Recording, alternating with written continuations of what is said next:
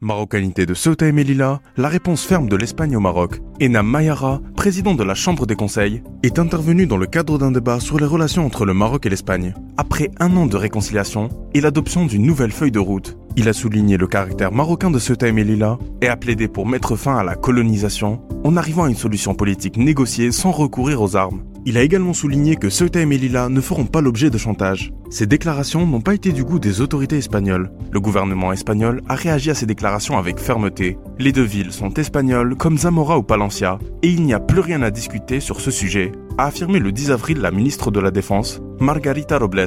La position du gouvernement espagnol est claire et ferme, et il n'y a aucune possibilité de débat sur ce sujet, encore précisé cette responsable.